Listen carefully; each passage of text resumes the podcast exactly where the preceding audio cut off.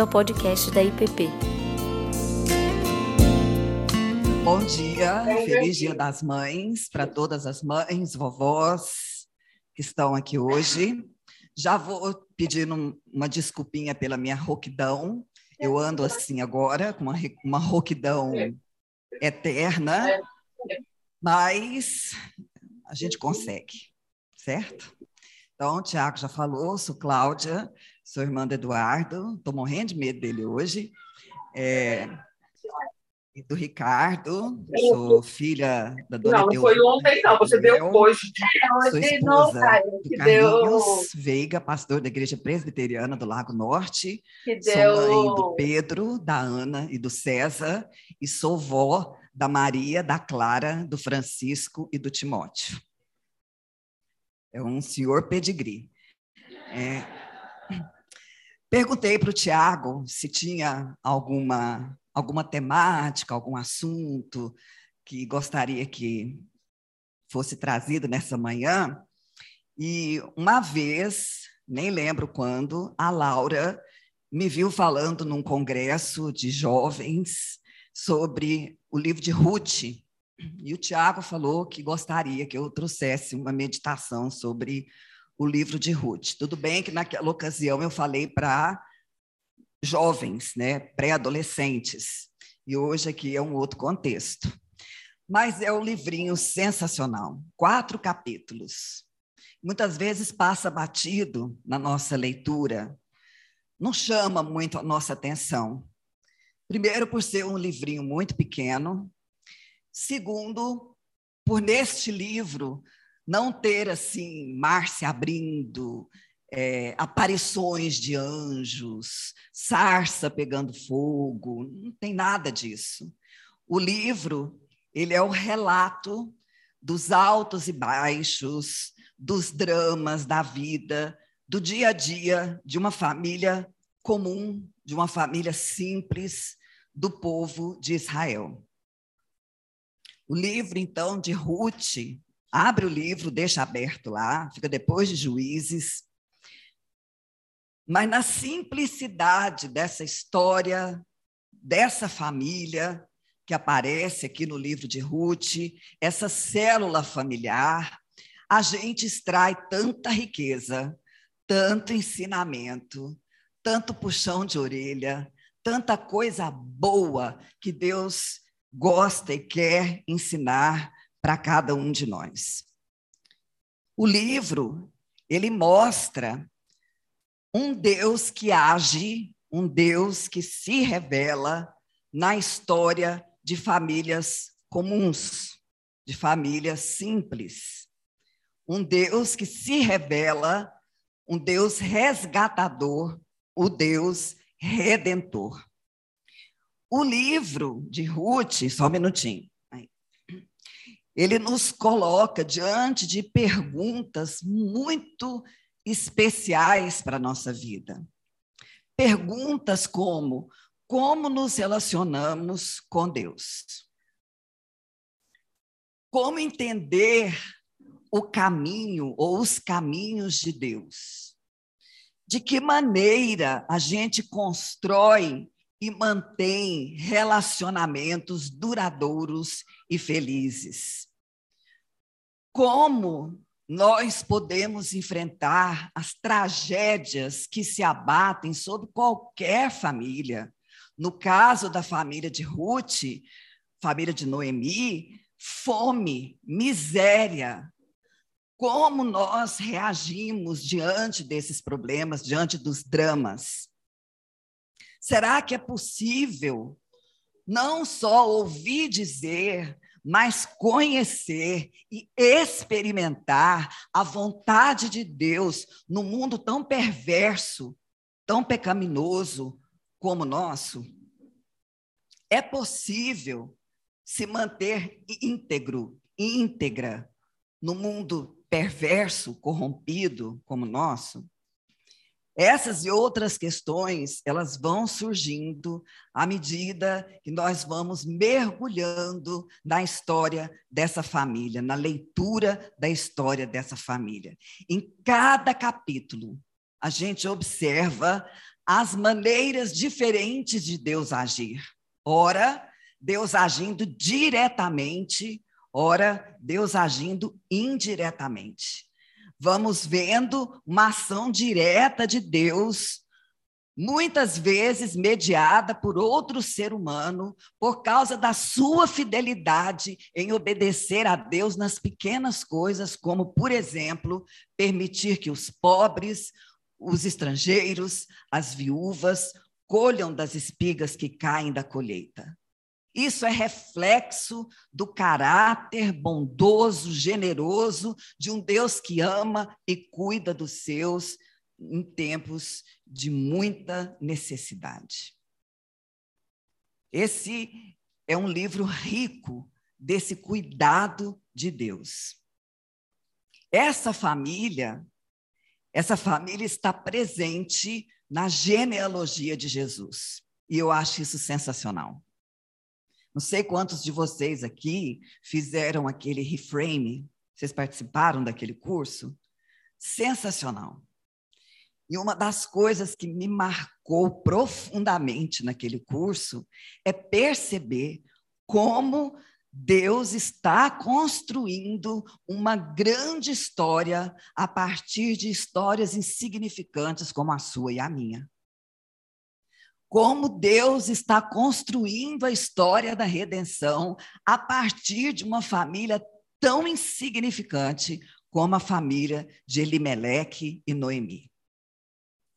Por isso tão importante a gente perceber, ter sensibilidade para perceber os movimentos de Deus na história, para que a gente possa compreender e fazermos escolhas corretas, escolhas acertadas, para que a gente possa perceber esse movimento de Deus em construir a grande história usando as nossas pequenas e insignificantes histórias.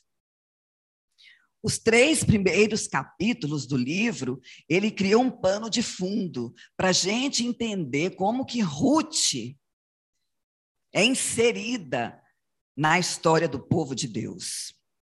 A situação da época, gente, era horrorosa. O ano passado, lá na nossa igreja, a gente teve uma classe sobre o livro de Juízes. É muito ruim da aula de Juízes, porque é bagaceira o tempo inteiro. Essa situação aqui da família de Elimeleque estava vivendo aquela situação do livro de Juízes. E a frase-chave do livro de Juízes é a seguinte: aspas, naquele tempo não havia rei em Israel, cada um fazia o que lhe parecia correto. Qualquer semelhança não é mera coincidência. Havia Deus, havia culto, havia o rito, havia música, mas cada um fazia o que lhe dava na cabeça. Cada um tinha a sua verdade. Está na moda isso, né? Nossa, tenho uma preguiça desse negócio, cada um tem sua verdade, cada um tem a sua narrativa. Não, gente, a verdade é uma só. Mas cada um fazia o que lhe dava na teia. Esse era o tempo dos juízes. Um tempo de caos social, político, religioso. Então, a ira do Senhor veio do céu, porque vem. A ira do Senhor vem. A mão pesada do Senhor vem sobre os filhos da desobediência. Vem. E a fome e a miséria era consequência da idolatria desse povo que abandonou o Senhor. E quando a mão do Senhor vem e pesa, ela pesa sobre todos, inclusive sobre o remanescente fiel. Todos sofrem. Meu pecado, ele não atinge só a mim. Ele atinge a mim, mas ele atinge a minha família, ele atinge a igreja, ele atinge a sociedade e ele atinge todo mundo. Elimeleque, então, saiu de Belém. Sabe o que, que significa Belém? Casa do pão. Ó, na casa do pão acabou o pão. Não tem pão. Elimeleque, então, pega sua mulher, Noemi, seus dois filhos, Malom e Quilion, e vão embora. Ele precisou mudar para encontrar o pão. E ele foi viver no meio de um povo idólatra, de um povo violento, inimigo do povo de Israel, que foram que foi na terra de Moabe, capítulo 1, versículo 1. Mas Elimeleque não pretendia morar ali por muito tempo, não. Na Bíblia fala que ele queria passar um tempo até a coisa melhorar. E até os dias de hoje, gente, a fome é uma das maiores causas de migração de pessoas pelo mundo. Nós estamos vivendo isso agora no nosso mundo. Nunca houve tanta, tanto deslocamento por conta de fome. A fome faz isso com as pessoas. Essa era uma família de refugiados da fome. E a Bíblia faz questão de dar nome, rosto para esses que hoje a gente conta aos milhões, aos milhares. Eles não são números, eles são homens, mulheres, filhos, avós, crianças, saindo do seu lugar para buscar pão em outro lugar. Muitas vezes um lugar hostil, como era o caso. Vocês sabem que nome na Bíblia tem significado, né? O meu nome, por exemplo, tem um significado horroroso. Não sei onde minha mãe estava com a cabeça. Cláudia significa manca. Claudicante, aquela que puxa uma perna. Ó, que triste. Mas eu ainda dei sorte, porque era para eu chamar Étel Daniela. Olha que ruim, que era uma mistura do nome da minha mãe com meu pai. Aí meu pai era fã da Cláudia Cardinale, correu no cartório e me registrou. Mas ninguém pensa, nós não pensamos nisso quando a gente vai registrar os filhos, né? Elimeleque significa Deus é rei. Deus é rei. Noemi, bonito, pode botar na sua filha. Graciosa, agradável, linda. Malom e Quilion eram nomes que rimavam e significa, o nome dos rapazes significava fraco, doente, moléstia. Os meninos nasceram ruizinho. Os meninos nasceram fraco, né? Eu, eu, na minha, porque quando eu leio o Velho Testamento, que eu gosto muito do Velho Testamento, eu viajo nessas histórias. Aí eu já fiquei pensando que esses meninos poderiam ser assim hemofílicos, os meninos fracos, nasceram com alguma doença genética que pegou os dois. Malom e Quilion. Sai Elimeleque com sua esposa linda, agradável, seus filhos empesteados, doentes, em busca de pão e decidem ir para Moabe, uma terra ruim. Será que faltou confiança no Senhor que proveu o pão, o Senhor de Belém, da casa do pão. Será que foi por falta de confiança que Elimeleque foi embora? Fome não fazia parte do, do, do juízo de Deus para aquele povo idólatra corrompido? Mas Elimeleque foi. Ele foi e eu fico extasiada com essas histórias, porque eu percebo assim que Deus ele tem um propósito, certo? Uma promessa. Ele tem um objetivo. E mesmo que a gente faça coisas, que a gente procure atalhos e desvios para o cumprimento da promessa de Deus, Deus mantém-se fiel na sua promessa. E ele, além disso, ele é mestre na arte de redimir as nossas histórias. Ele não nos deixa a nossa própria sorte. ele nos resgata, porque é essa a história desse livro. Ele é um Deus que resgata. Eles foram então para a terra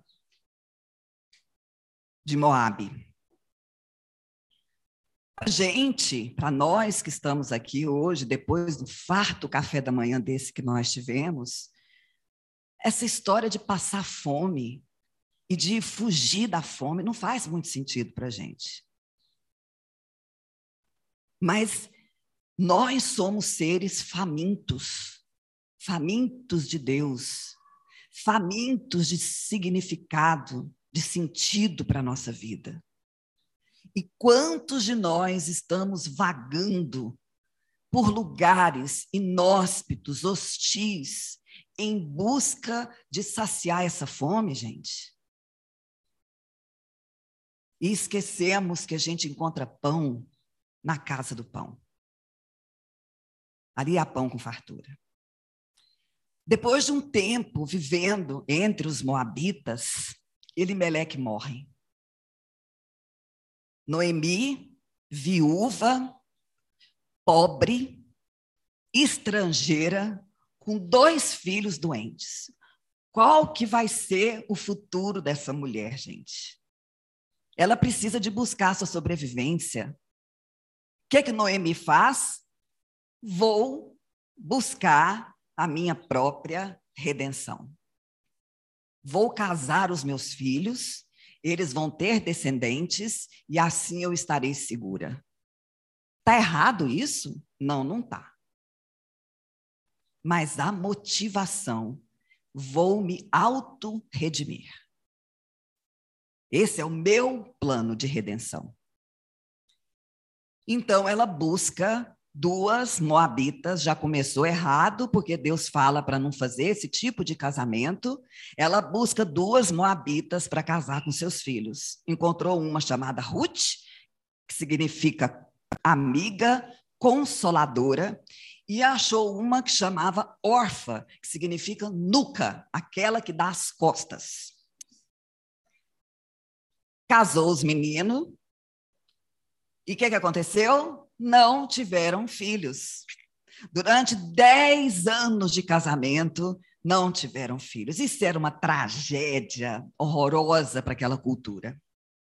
Ou seja, o projeto de autorredenção de Noemi foi para Beleléu. E pior, seus filhos morrem. Agora são três viúvas pobres três viúvas sem solução. A graciosa, a agradável, a linda Noemi vai desaparecendo e vem surgindo a Mara, amarga. Quando é que foi? O que, que, que aconteceu para que Noemi se tornasse Mara? Ela se tornou amarga quando ela começou a alimentar no seu coração dúvidas sobre a bondade de Deus. Onde está o Senhor? Foi Deus que fez isso comigo. Ela coloca a culpa em Deus, mas Deus, gente, Deus não torna ninguém amargo. Nós nos tornamos pessoas azedas quando a gente tem uma leitura muito errada de quem é Deus, uma leitura muito errada das circunstâncias, e aí a gente passa a murmurar, pronto, azedou. Nos tornamos pessoas amargas. Nem sempre o sofrimento é culpa do pecado, Jó que o diga. Mas quando a gente pensa assim, a gente não diminui o sofrimento e ainda alimenta uma baita de uma confusão espiritual na vida da gente. Noemi se prepara para voltar a ajudar a Belém, a casa do pão, porque ela ouviu dizer que é outra expressão que eu amo no Velho Testamento, que Deus lembrou-se do seu povo. É muito bom isso, né? O povo estava 400 anos escravo no Egito, e aí a Bíblia fala, e Deus lembrou do seu povo. Deus falou, ixi, o povo está 400 anos, deixa eu correr lá e acudir esse povo. Não, o povo está passando fome em Belém, deixa eu ir lá resolver o problema da fome. Deus se lembrou, porque Deus se lembra. Deus se lembra que você e eu estamos sedentos, famintos dele mesmo. E ele então providencia para nós pão na casa do pão. Noemi se prepara para voltar. Ela se lembra de quem é o Senhor. Ela se lembra de quem é Deus. Aquilo que ela ouviu, que ela aprendeu, que estava meio obscuro, vivendo naquela cultura idólatra, violenta, no meio daquela tragédia familiar, Noemi se lembra de quem é o Senhor. E ela volta para a casa do pão. Mas ela continua amarga. As mulheres, não é Noemi? Noemi voltou e fizeram uma festa. Ela falou: não, sabe? Não, canta para mim, não. Não, não, não, tá tudo ruim. Minha vida é uma não, uma tragédia grega. Canta fado, fado resolve meu problema. Não existe música mais triste do que fado. Bota o chale e canta o fado. Nada, nada alegrava o coração de Noemi. Quando cremos em Deus, mesmo na nossa amargura, há possibilidade de volta, do retorno e do recomeço. Há. Noemi sabe que quem visita o seu povo é o Senhor. É o Senhor que visita seu povo. Mas Noemi tem duas noras, duas moabitas. E ela sabe que essas moças têm a chance de casar de novo, de voltarem para a casa dos seus pais, de serem recebidas pelos seus pais. Há muito choro, muita tristeza. Órfã, o que, que faz? Faz jus ao seu nome, dá a nuca volta para as costas e vai embora. Ruth insiste em acompanhar Noemi. E aqui a gente tem os votos mais usados em casamento que a gente já viu na vida, mas é voto de uma nora para uma sogra. Ah, que sogra não queria um voto desse. Que sogra não queria, né? Eu tenho uma, a, a esposa do meu filho mais novo, a Ludmila, eu já falei para ela, falei, ó, oh, quando eles estavam namorando, se vocês terminarem um dia, o César vai, você fica. Você, como diz aqui no texto, você me é muito útil. Cezinha vai, você fica. Mas graças a Deus está tudo certo. Estão os dois comigo. Mas aqui a gente tem esses votos: onde quer que tu fores, irei eu. Onde quer que pousares, ali eu também pousarei. Teu Deus será o meu Deus, teu povo será o meu, meu povo. Isso aqui, gente, é uma declaração de conversão. Ruth se converte. Eu fico imaginando que o testemunho da família lá de Elimelec não foi lá essas coisas, né, gente? Mas Ruth se encanta com Deus do povo de Noemi. E ela então decide abandonar as suas raízes, abandonar o seu povo, abandonar os seus deuses para seguir atrás do Deus único e verdadeiro, o Deus da casa do pão. As duas chegam em Judá, viúvas, pobres, desamparadas, uma muito amarga e ressentida, mas Ruth é nova convertida. Ah, mas é bom igreja com novo convertido, não é não? A gente vai virando crente velho, a gente vai ficando chato. Mas quando vem um novo convertido, ele balança as estruturas da igreja, e a igreja tem que se movimentar para dar para não perder o um novo convertido. Ruth é a nova convertida. Ruth está atrás de serviço. Ruth está atrás de experimentar as maravilhas desse Deus que dá pão a quem tem fome. E ela chegou em Belém e ela já ficou sabendo que Deus mesmo deu uma ordem para que não recolhessem as espigas que caíssem da colheita, porque aquelas espigas seriam para as viúvas, para os pobres e para os refugiados. Era três em um aqui, era tudo que Ruth e Noemi eram viúvas, pobres e refugiadas. Ela foi ao campo de Boaz, de Boas, né? ela foi ao campo de Boaz. Boaz era parente de Elimeleque.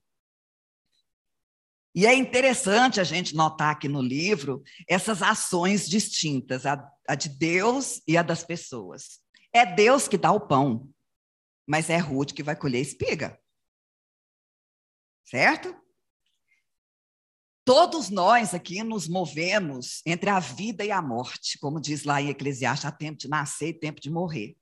A gente se move nesse tempo, mas Deus se move em outra dimensão. Deus se move em outro patamar. Nossas ações, elas são propositais, elas são abertas, elas são visíveis, mas as ações de Deus muitas vezes são invisíveis. Existe uma realidade invisível na nossa fé, na nossa caminhada com Deus, que a gente precisa estar em sintonia fina com Deus para a gente poder perceber esses movimentos invisíveis de Deus no nosso meio. E essa é a grande tensão sob a qual a gente vive a nossa fé. As nossas ações previsíveis, visíveis, e essas ações de Deus no escondido, no invisível. Vivemos sob essa tensão. O tema central desse livro é redenção, resgate o cuidado e a proteção de Deus nos eventos mais distintos da nossa vida. Ruth chama a atenção de Boaz. Boaz vê aquela moça, devia ser diferente, porque era de outro povo, e ele fala assim: a quem pertence essa mulher? Aí o povo, ó, oh, né? Ela é sua parente, você ficou sabendo da história, morreu todo mundo, ficou ela e a sogra. E Boaz sabe que, pela lei, ele precisava de ser o resgatador daquelas duas. Ele teria que comprar de volta as terras que eram do marido. Ele ter, enfim, ele tinha que resgatar as duas e proteger as duas e cuidar das duas. E aqui começa uma história de amor, que eu gosto muito nesse livro. Boaz se encanta com Ruth. Se encanta com a dedicação, com o cuidado, com a atenção que ela dedica à sogra. É sogra, gente. Ele se encanta, e a partir aqui do capítulo 2, a gente vai vendo assim, uns movimentos na história que tem a ver com aquela cultura que a gente olha e fala: meu Deus, coisa esquisita, né? um, um, um movimento, um rito que não faz sentido para a gente hoje, mas havia um respeito quase sagrado por esses ritos, havia um respeito pelo sentimento das pessoas. E Boaz, ele era um nobre. Ele era um nobre em todas as dimensões, inclusive no seu caráter.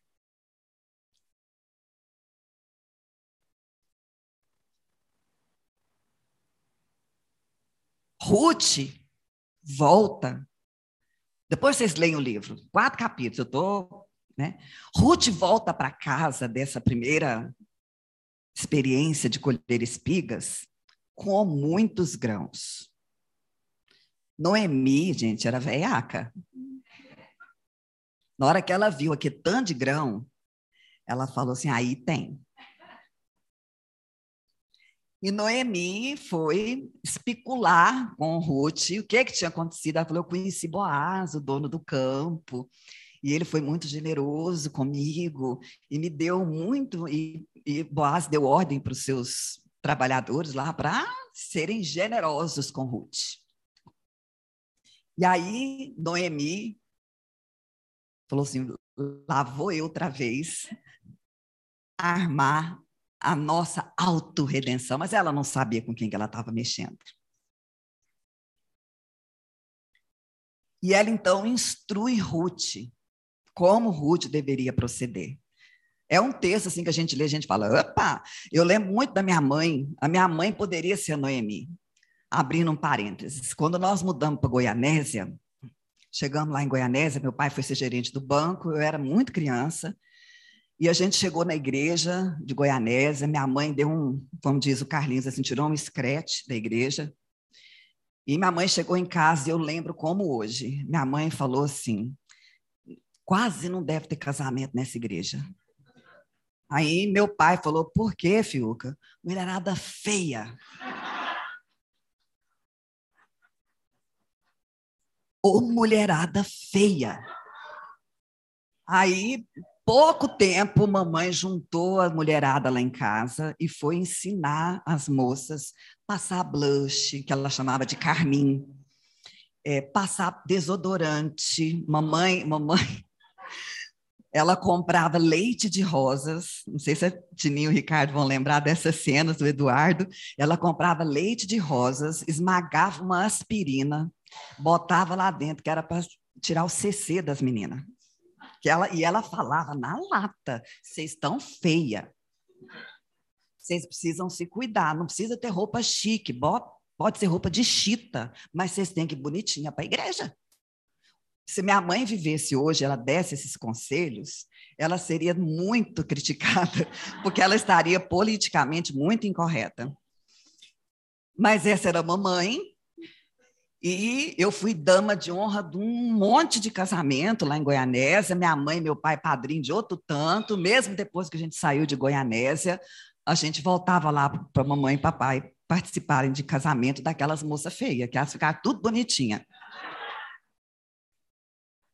Noemi ia ser muito amiga de mamãe.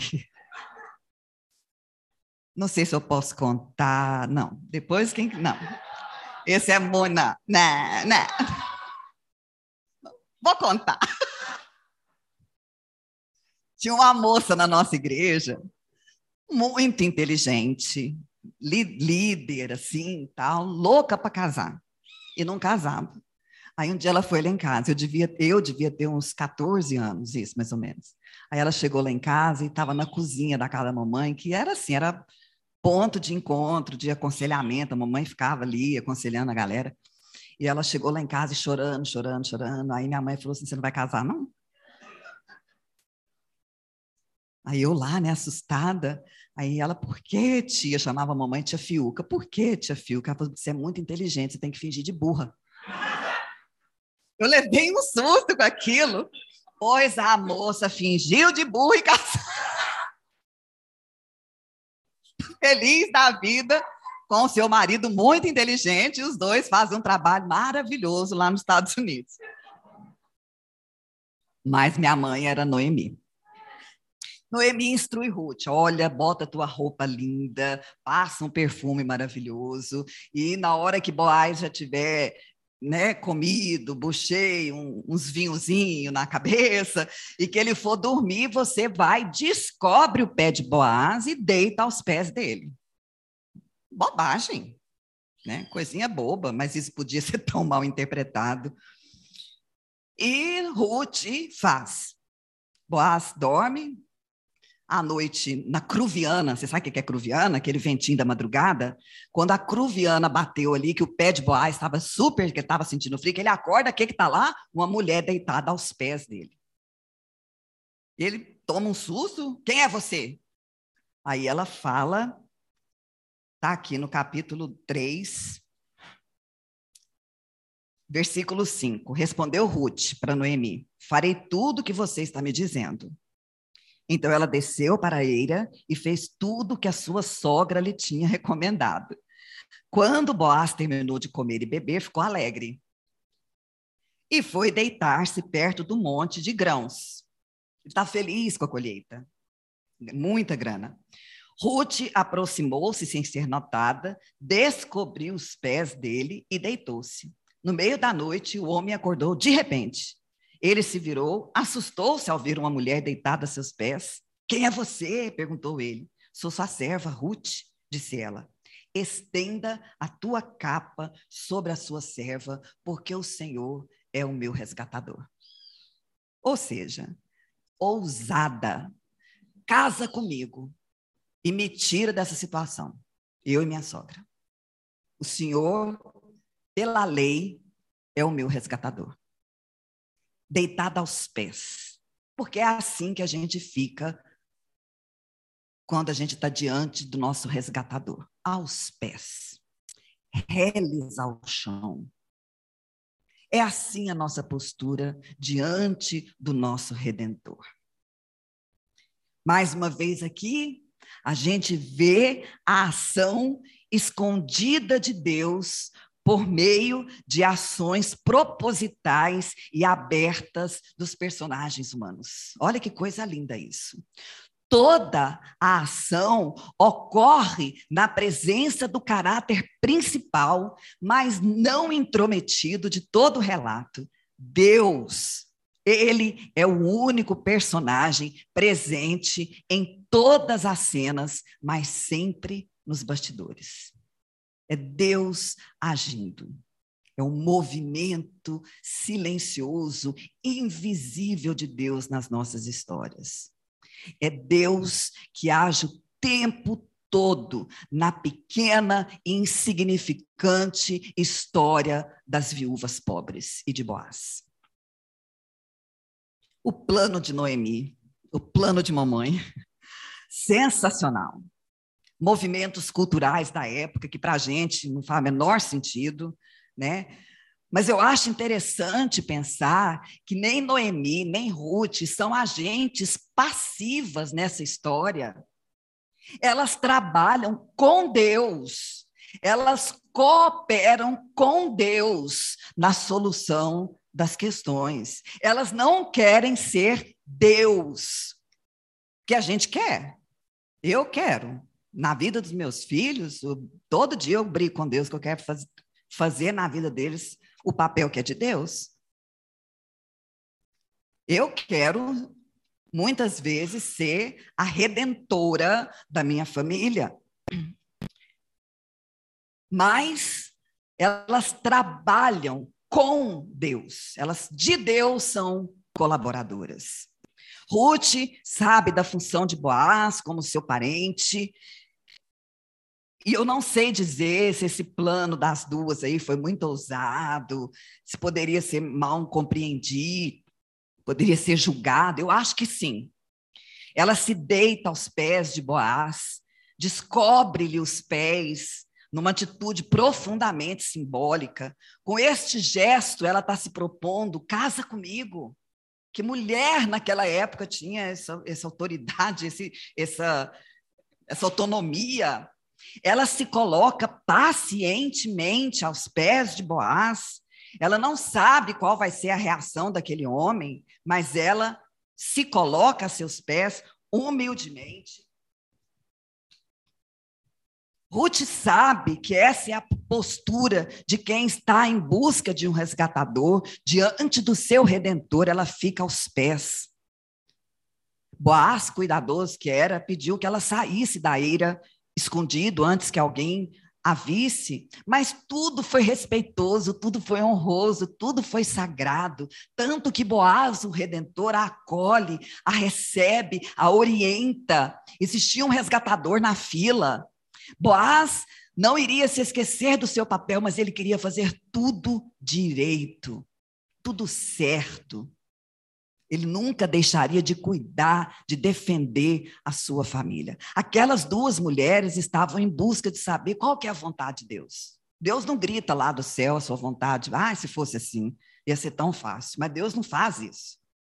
Deus não grita do céu orientações para a nossa vida. Deus exige e permite que nós o busquemos e descubramos a sua vontade, e isso no nosso dia a dia, no meio das loucuras, das tragédias, da, da doença, da morte, da, da incerteza por meio da oração, por meio da sua palavra, por meio da orientação dos mais experientes na caminhada da fé, enfrentando as tentações e os riscos inerentes às tentações e a cada nova situação que nos apareça. Noemi buscava o melhor para Ruth, o melhor era o redentor. E Boaz é um daqueles personagens que aponta para Cristo. Alguns personagens do Velho Testamento apontam para Cristo. Se Boaz era o resgatador de Ruth, Jesus é o nosso. Mas quantas vezes nós mesmos queremos fazer esse papel na nossa vida? Nos auto-redimir. Um casamento que deu errado, vamos redimir com outro casamento que provavelmente vai dar tudo errado se não tiver resolvido. Vamos redimir a nossa infância sofrida, pobre, difícil, tendo poder, dinheiro, status. Isso é buscar autorredenção. Nunca isso vai dar certo. Nunca. Só existe um redentor. Esse é o nosso grande risco de fazer das nossas próprias conquistas nossa própria redenção. Pedimos a Deus filho, Deus me dá filho, Deus dá. Aí a gente idolatra o menino. Pedimos a Deus passar no concurso. A gente ora, ora, estuda, estuda, passa no concurso. O concurso, o emprego, é o nosso redentor. Somente Deus, na história dessas duas viúvas pobres e sem esperança, foi capaz de fazer convergir nele sonhos, atos, demora, espera, no final redentivo, para elas e posteriormente para toda a humanidade. Ruth, bisavó de Davi, uma moabita parente de Jesus. São tantas as possibilidades desse livrinho. Primeira delas, Deus age mesmo quando você não vê. Capítulo 1, versículo 6.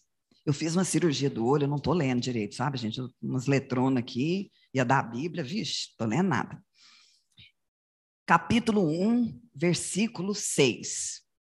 Quando Noemi soube em Moabe que o Senhor viera em auxílio do seu povo, dando-lhe alimento, decidiu voltar. Ela não viu isso, ela ficou sabendo. Porque Deus age, mesmo quando você não vê. Deus fez uma aliança com seu povo. Eu vou ser o Deus de vocês e vocês serão o meu povo. Elimeleque foi em busca do pão longe da casa do pão. No entanto, Deus não abriu mão de ser o Deus da família de Elimeleque, como ele não abre mão de ser o Deus da sua família. Em todos os eventos, inclusive os trágicos, até na desobediência de casar seus filhos com mulheres de um povo idólatra, Deus foi especialista em lidar com essas situações sem abrir mão do seu propósito e sem abandonar a família de Elimeleque.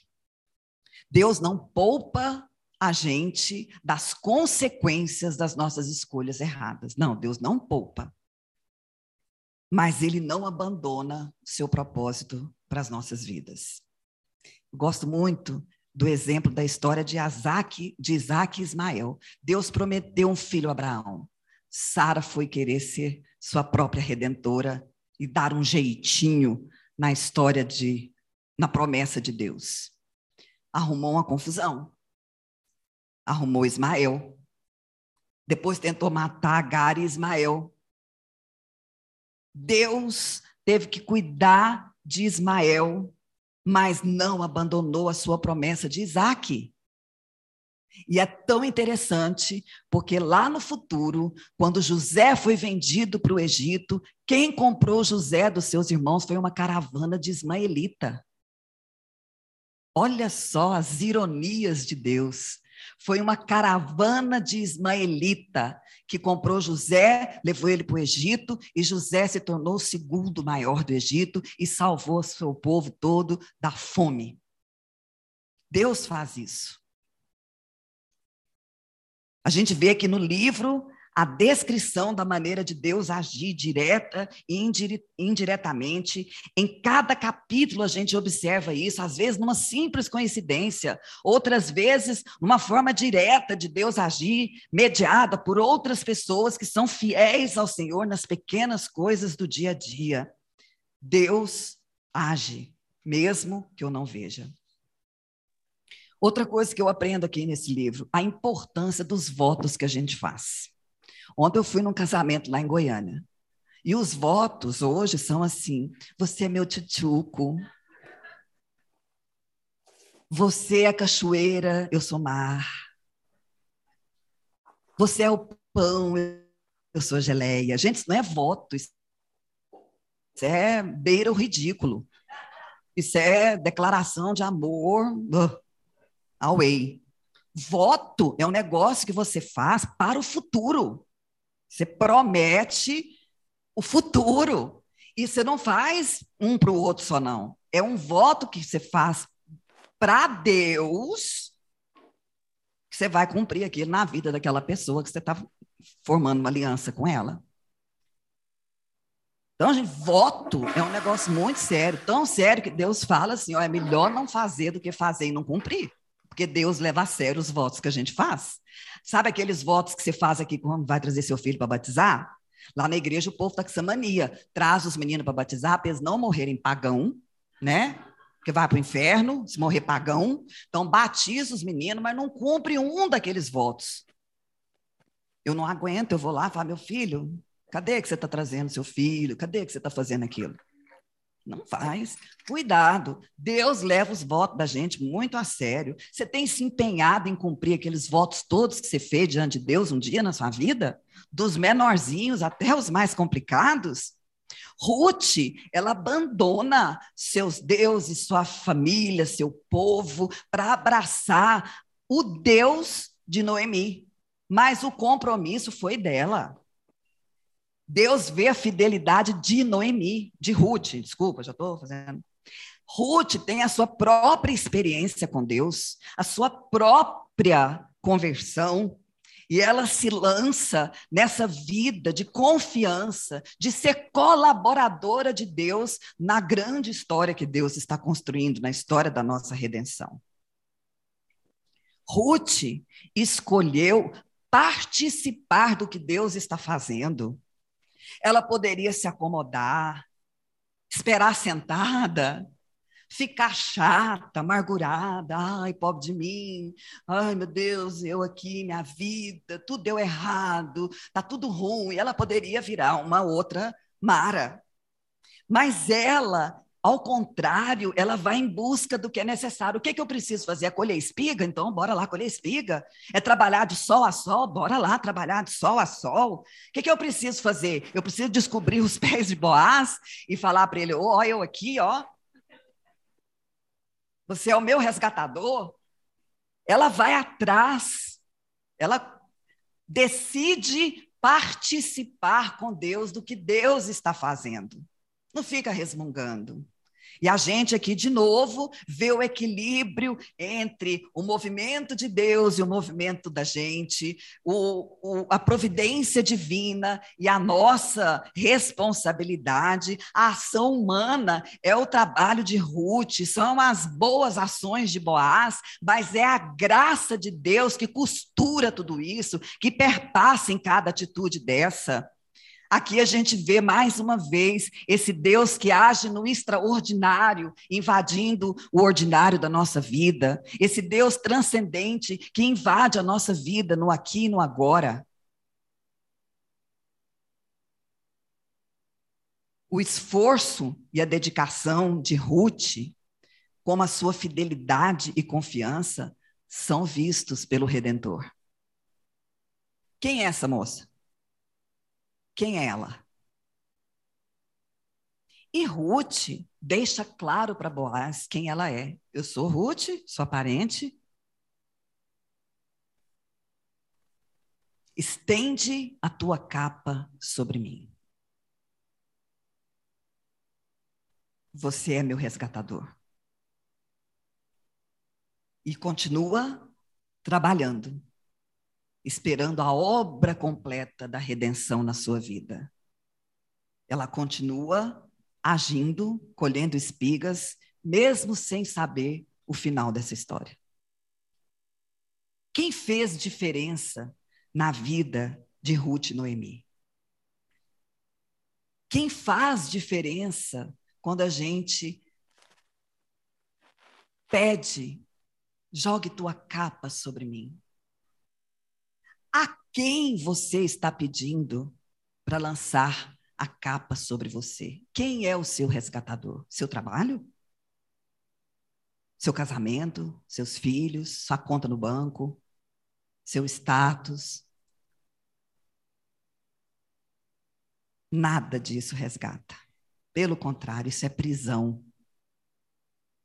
Isso deixa a gente ressentido, amargurado, porque isso não é perene, isso é fugaz.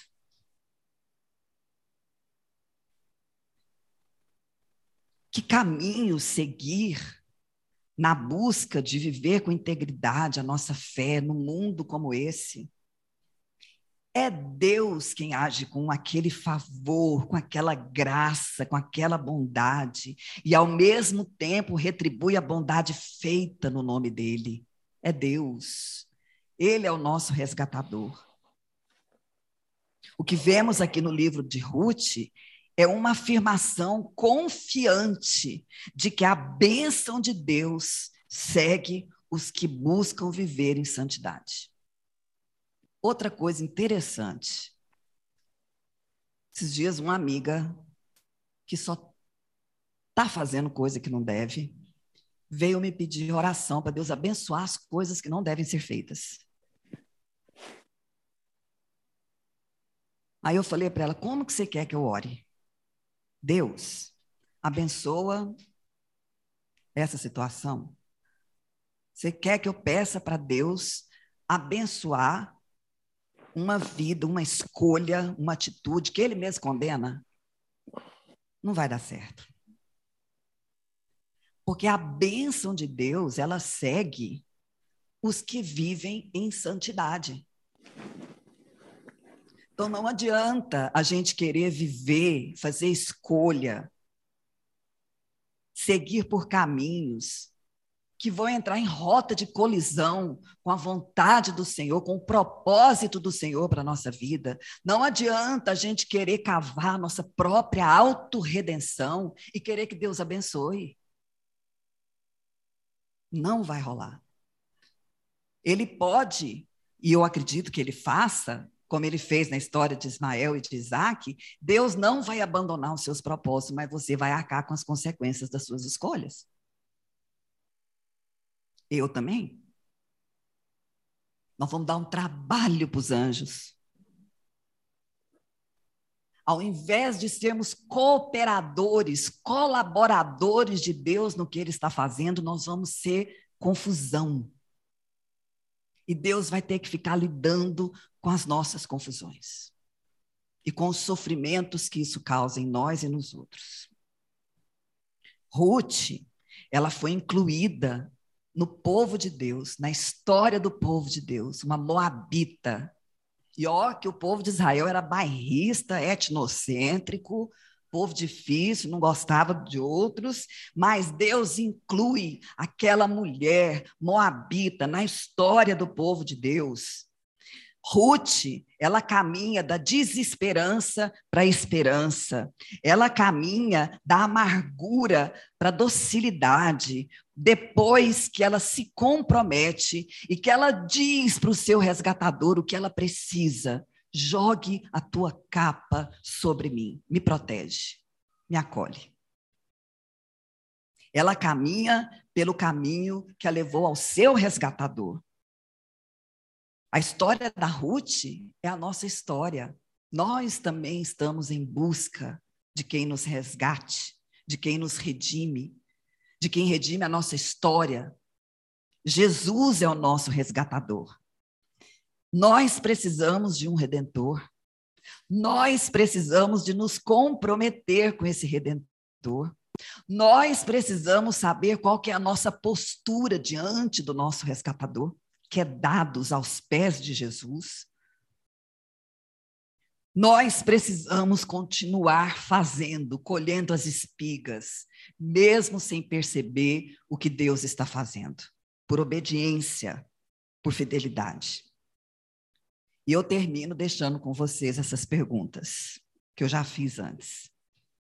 Em quem ou no que vocês estão buscando a redenção das suas vidas. Quem é seu redentor? Aos pés de quem você para para ouvir? Quem diz para você o que você deve ser e fazer? Quem tem jogado sobre você a capa, a proteção? Ruth ela me ensina, não importa quem eu sou, não importa de onde eu vim, importa sim a quem eu abraço como redentor da minha vida. Que Deus possa ter misericórdia de nós e nos fazermos colaboradores, colaboradoras do que Ele está construindo na história, na grande história e na história insignificante da minha e da sua vida. Amém? Que Ele nos abençoe. Você acabou de ouvir o podcast da IPP. Para saber mais, acesse nossa página em www.ippdf.com.br.